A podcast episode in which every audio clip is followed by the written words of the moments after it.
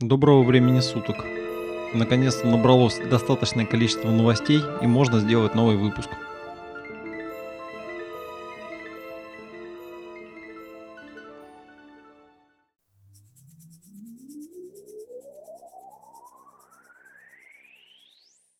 Комментарии про трудности у проекта Тон и проекта Libra. На такие вещи нельзя смотреть через э, новостные ленты, потому что измерять динамику процесса нужно сквозь месяцы и годы. Невозможно держать руку на пульсе каждый день, так и инфаркт получить можно. У Цукерберга не получилось с первого раза с проектом Libra. У Павла Дурова не получилось с токенами ТОН. Ожидаемо они встретили очень жесткую реакцию со стороны центробанков, со стороны э, комиссии по контролю за ценными бумагами. Даже Сенат США почувствовал угрозу, что, в общем-то, справедливо. При этом история не закончена. Практически каждый центробанк каждой страны пытается экспериментировать с созданием собственной цифровой валюты.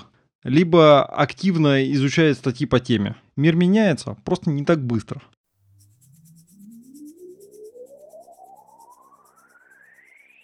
Ритейлеры захотели напрямую подключаться к системе быстрых платежей в обход банков. Ну, это на самом деле такая проба.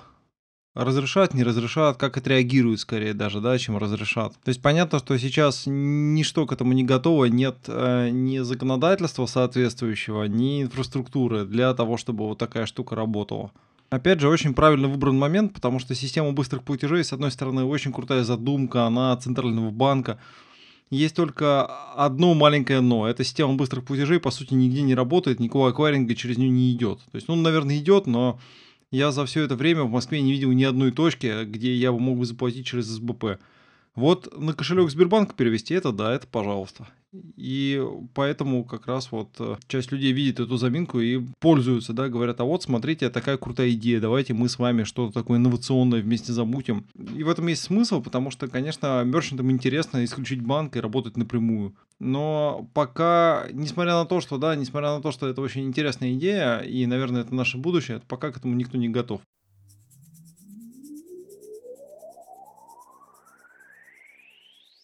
Ну и опять про SoftPOS. Во-первых, JCB выпустила свой аналог SoftPOS, свою программу, ну и теперь у них тоже есть. Называется она Tap on Mobile. Конечно, с креативом здесь не очень. Tap on Phone, Tap to Phone и Tap on Mobile. Но все, их, э, все эти инициативы объединяет вместе Tap. Конечно, с самого начала было понятно, что эта штука будет работать только если будет поддерживать все платежные системы, а не какая-нибудь одна. И здорово, что GCB тоже входит в этот клуб. В то время как э, коллеги из Японии только-только, значит, реализовались там какие-то первые шаги в этом направлении, да, то два Сбербанка, казахский и российский, уже выпустили свои приложения на рынок. Ну, с и с MasterCard, видимо, ну, наверное, еще и с Миром.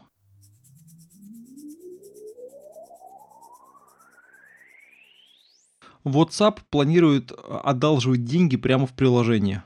Ну и как несложно догадаться, речь снова идет про Индию. Вообще такими темпами WhatsApp скоро станет чисто индийским приложением, потому что через WhatsApp Facebook вообще вторгается на рынок э, финтеха Индии. Очень интересно. То есть они долго думали, что с этим WhatsApp вообще делать. Там же интересная история была, да, что э, люди, которые делали WhatsApp, они такие все были честные и альтруистичные, и вообще хотели сделать приложение, которое покорит весь мир. Ну вот они сделали такое приложение, у него было там за там практически под миллиард пользователей и совершенно никакой монетизации. Когда Цукерберг это понял, то он, конечно, стал думать, как это монетизировать, и он придумал, он будет монетизировать это при помощи Индии. Поэтому появляется WhatsApp for Business, а, его ориентируют сразу на мелких мерчантов, теперь там будут выдавать кредиты в этом WhatsApp, и там самая классическая схема, когда, значит, сначала а, захватывают самое большое количество пользователей, да, к себе в владение, а потом начинают им все продавать. Вообще, судя по всему, голубая мечта Facebook это всех загнать на свою платформу, чтобы там, значит, были и магазины, и пользователи, и вообще все там транзакции, еще желательно, чтобы они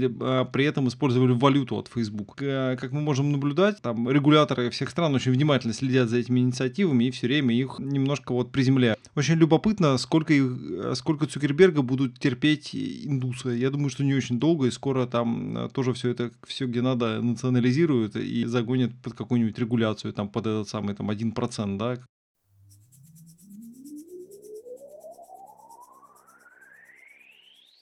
А вот, кстати, о регуляции. Появилась новая аббревиатура в э, европейском финтехе, называется CBPR2. А, собственно говоря, речь идет про то, что есть Европейский Союз, есть европейские страны, и внутри Европейского Союза, как выяснилось, тарифы не выровнены. То есть перевод из страны в страну стоит разное количество денег. И Особенно страдают страны, которые не в евро. И особенно все э, страдают от того, что там не, используется непрозрачный курс по конвертации. Теперь все платежные организации, платежные агенты, банки обязаны этот курс подсвечивать при переводе. Но, как мы знаем, э, никто особо не расстроится. Скорее всего, они все равно там найдут какие-нибудь комиссии, э, которые не регулируются, и будут их накручивать, и все равно будут свои деньги зарабатывать. Это борьба между регуляторами и бизнесом, она бесконечная, и в нее так просто победить не получится. Вот очень интересно понять, какое э, влияние это окажет на бизнес компании Revolut, у которой вообще вот... Э, они уже ушли от этого, да, но изначально их идея состояла в том, чтобы делать, а, ну, открывать счета и делать бесплатные переводы, да, и они говорили, что только у них такой есть классный сервис, и теперь, если вот эта фишка станет такой по умолчанию доступной всем европейцам, ну, наверное, вот корень бизнеса их немножко вот подусохнет, подувянет. Но, с другой стороны, мне кажется, они уже начали там зарабатывать на других продуктах тоже. Ну вот непонятно. Непонятно, почему никто про это не говорит.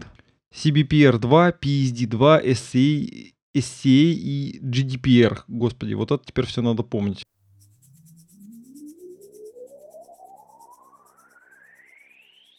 Швейцарский банк UBS подает заявку на открытие диджибанка в Китае. Здорово, когда ты очень крупный банк, и у тебя огромное количество денег. И иногда ты сидишь и думаешь, блин, куда бы эти деньги деть?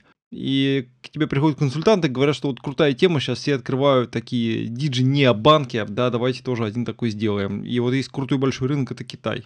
Я надеюсь, конечно, что я сильно утрирую, и они точно понимают, э, чего они хотят делать, но я не могу не обратить внимания на э, падеж, который сейчас случился среди этих digi -банков. Про Рокетбанк и тарифы в России уже все знают, тут как бы не нужно комментировать, да, что они как бы активно избавляются от своей аудитории вообще э, перепрофилируются, потому что замах был очень крутой, да, но с, э, с монетизацией как-то нехорошо получилось. Вот, параллельно мы узнали, что Банк Бой или Bó, я не знаю, кого правильно называть, британский тоже закрыт. И вообще, то тут, то там уже эти банки чуть-чуть прикрываются. А на фоне эпидемии коронавируса процентов на 20 просела капитализация вообще практически всех стартапов и диджибанков, что ставит э, разумный такой рациональный вопрос, а настолько ли они были крутые и настолько ли они сильно заменяли традиционные банки если при первом же э, таком шторме, да, их начинает смывать за борт просто. То есть идея это была в том, что они э, более устойчивы, они более э, соответствуют вот конъюнктуре, а судя по реакции на коронавирус, они просто очень переоценены, и бизнес-модель ненадежна.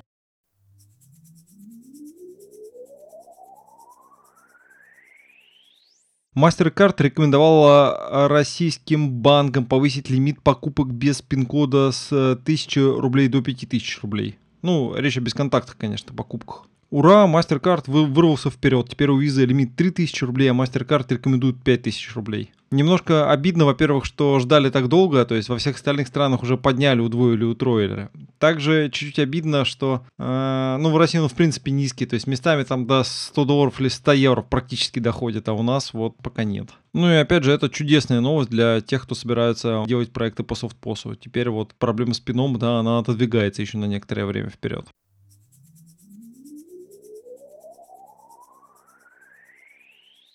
Samsung Pay запускает свою дебетовую карту. Ну, наверное, скоро я перестану это комментировать, потому что это будет как с QR-кодами, которые до сих пор продолжают разные страны запускать там свои национальные QR-системы. И так сейчас э, все маломальские крупные корпорации запустят свои дебетовые карты. Ну, наверное, еще там следующих, там, следующих, скажем, там, новость, три новости я прокомментирую, а потом перестану, потому что, ну, тренд более чем очевиден. Более того, э, после запуска этой карты, да, после запуска этой карты я ожидаю запуск еще нескольких карт, потом примерно полтора года, и потом они начнут закрывать свои карты, потому что выяснит, что, ну, нужно не просто взять и выпустить какую-то карту с какими-то фишками, а скорее, ну, добавить, добавить туда какую-то изюминку. Зачем, собственно говоря, эта карта нужна? Ну, Apple Pay, например, понятно, да, эта карта там для фанатов Apple, она удобная, она красивая, там прикольный дизайн. У Google карта, ну, вот давайте подождем, что это будет за карта у Гугла, непонятно еще. Там они сами, мне кажется, еще не решили, что это будет за карта, и аккуратно делают сливы, чтобы посмотреть на реакцию. Также интересно, что релиз обещают прямо этим летом, посреди коронавируса. Ничто не может остановить их тягу к инновациям.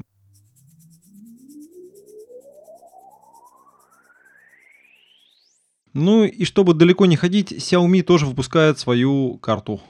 Карта выпускается в сотрудничестве с системой UnionPay и явно нацелена на рынок Китая. При этом ее ключевой фишкой заявлена выдача недорогих устройств от Xiaomi лояльным пользователям ну, помимо остальных бонусных программ. С одной стороны, это здорово. Никто еще раньше всякие прикольные железки не выдавал в качестве бонусов. С другой стороны, это также странно, как если бы, скажем, Россельхозбанк выдавал бы бонусы зерном. Налицо явно кризис идей и неспособность сделать что-нибудь новое, оригинальное и даже просто просчитать бизнес-план вперед. В то время, когда Apple выпускает продукт, который прикольно выглядит и автоматически растечется по сотням миллионов пользователей, у конкурентов нет даже этого.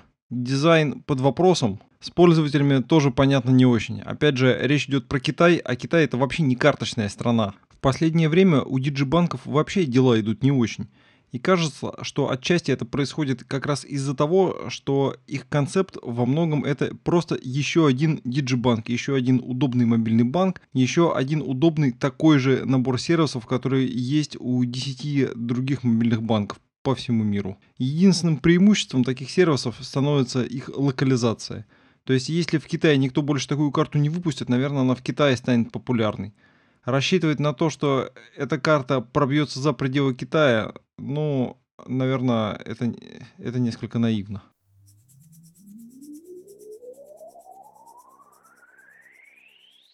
По данным агентства CMSPI, за три года, с 2018 года, да, одна неназванная платежная система подняла средний размер комиссии на 150%. Ну, собственно, то, о чем мы говорили. Э, Еврокомиссия пытается э, запретить э, зарабатывать деньги платежным системам, а платежные системы пытаются все равно зарабатывать деньги. Они им уменьшают interchange, а те поднимают все остальные комиссии, на которые не посмотрели. Тогда Еврокомиссия находит эти комиссии, тоже их там прижимает. Понятно, чем это все закончится. Закончится тем, что вообще не будет этих платежных систем, что это будет какие-то вот государственную структуру обеспечить эти платежи.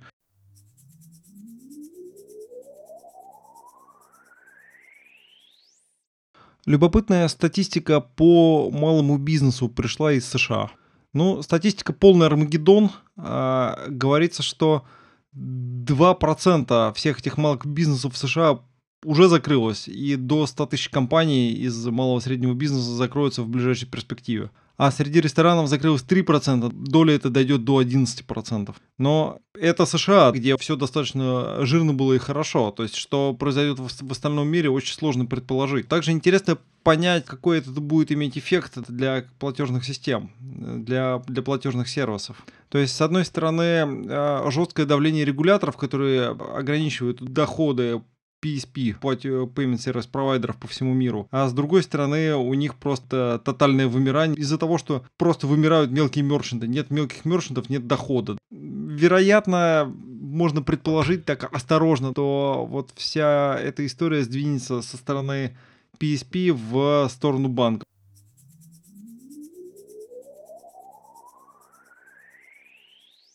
А вот, кстати, еще одна новость про QR. Теперь его запустил PayPal. Интересно, что они запустили его сразу в 28 странах. Вот это дает некую надежду на то, что этот QR-сервис будет иметь некий ограниченный хотя бы успех. Потому что, ну, в конце концов, сейчас 2020 год, то есть там первые какие-то QR, сколько там, по-моему, 2011 или 2013 год запустили. Спустя 7 лет, значит, это запускать везде, я не знаю. То есть, ну они вообще новости не читают. Они просто вот только сейчас до этой идеи дошли. Ну ок. Пожелаем PayPal удачи. Возможно, однажды удастся заплатить э, вот через QR-код со своего PayPal кошелька.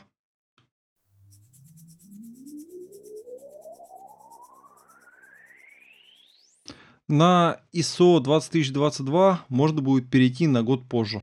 Судя по всему, э, речь идет про систему платежей SWIFT, страны, которая к ней подключена. То есть, видимо, было некоторое решение, согласно которому они должны были чуть ли не в этом году уже все перейти на этот новый протокол. А теперь э, посмотрели вокруг, да, и, и решили, что посреди такой ситуации, наверное, не надо переходить, что это слишком уж капитально, и так денег ни у кого нет. Вопрос денег с этим протоколом, честно говоря, ключевой. Потому что, но, с одной стороны, это прикольно перейти на такой XML-протокол, который расширяемый, классный, и заменить всякие такие обычные ISO, там, 85-83 и другие протоколы такого же типа, устаревшие и неинтересные. С другой стороны, ну, самый главный вопрос, кто за это заплатит. С точки зрения ЕЦБ, и ЦБ других стран, было бы круто, если бы все банки сами бы взяли за свои деньги, просто все бы перевели на этот протокол. Просто потому, что это круто. Вот банки, как мы помним, э, выражали сдержанный оптимизм по этому поводу и переходить вообще не хотели от слова совсем. Ну и как мы видим, вот у Свифта возникли примерно такие же сложности. То есть я что-то не вижу радужных перспектив для участников от перехода. То есть прикольно, инновационно, но дорого по-прежнему.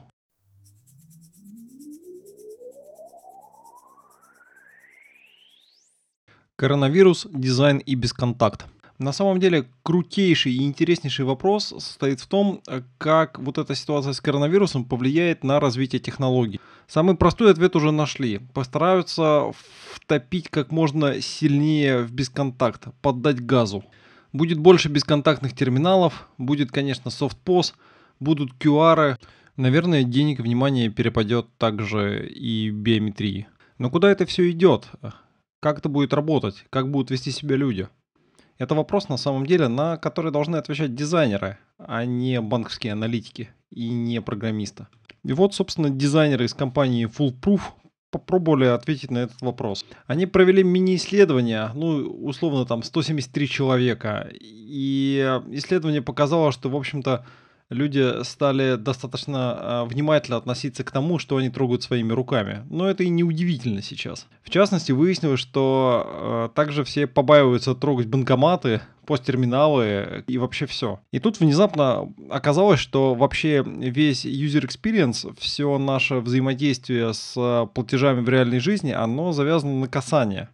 Даже более того, считается, что касание, tap experience, да, это такой некий следующий шаг. Но позвольте, какой же следующий шаг, если сейчас мы все стараемся этих касаний делать меньше? Они прорисовали некую цепочку эволюции, когда на начальном периоде взаимодействие осуществлялось между людьми. То есть, чтобы одному человеку что-то купить, ему нужно было вступить в физический контакт с другим человеком, может быть, поговорить, обменяться физически деньгами. На втором этапе появились банкоматы, некие публичные устройства, которые могли взаимодействовать с человеком, и человек в этой схеме был только с одной стороны. Кроме банкоматов, это, конечно же, вендинг и машины по продаже билетов. Они позволяют обслуживать большое количество людей, и опять же, с другой стороны, нет человека, нет общения, нет взаимодействия. Проблема здесь возникает с безопасностью, потому что ну, нужно ввести куда-нибудь свой пин-код, например, там может быть накладка, которая этот, э, или камера где-то сделана, которая этот пин-код сочетает, и нужно трогать, трогать руками это устройство. И, конечно, стоит банкомат, и когда его, его он обслуж... банкомат обслуживает э, тысячу человек, но эти тысячи человек его перетрогают руками. Третья ступень эволюции private device to public device, да, когда у нас есть некое какое-то частное устройство. Когда есть э, некое устройство на стороне покупателя, которым владеет только он и которому только он имеет доступ. И по большому счету он именно в нем может ввести, э, э, пройти аутентификацию, а автомат может ему просто выдать товар. Частично сюда можно отнести Samsung Pay, Apple Pay и опыт общения с банкоматом, когда мы прикладываем к нему смартфон. Частично, потому что все равно потом нужно нажимать кнопки на банкомате. А четвертый этап – это, собственно, бесконтактный опыт человек ничего не касается, он не вступает ни в какой контакт. Примером такого опыта может являться магазин Amazon Go, где человек входит, набирает товары, выходит и его, его счет банковский дебетуется автоматически. Но пока это работает скорее, э, пока это скорее такой э, эксперимент. То есть глобально по всему миру э, это не раскатано. Понятно, что эта история должна работать на стыке отслеживания человека. То есть должен, мы должны понимать, что это именно, что именно этот человек ходит, что-то берет, да, мы должны фиксировать его действия, следить за ним камерами при помощи разных э, Bluetooth и NFC меток. Мы должны распознавать его лицо для того, чтобы списывать именно с его аккаунта. То есть здесь огромное количество технологий должно сойтись в одном месте. И, конечно, как только это будет сделано, речь пойдет о потере приватности, причем достаточно серьезной. Но вот эта статья, это развитие, это эволюционная лестница, да, пока самое крутое, что было сказано по поводу того, каким мир может быть после коронавируса и вообще в каком направлении он движется. Ну вот и все. Оставайтесь с нами, подписывайтесь на канал подкаст, будет интересно.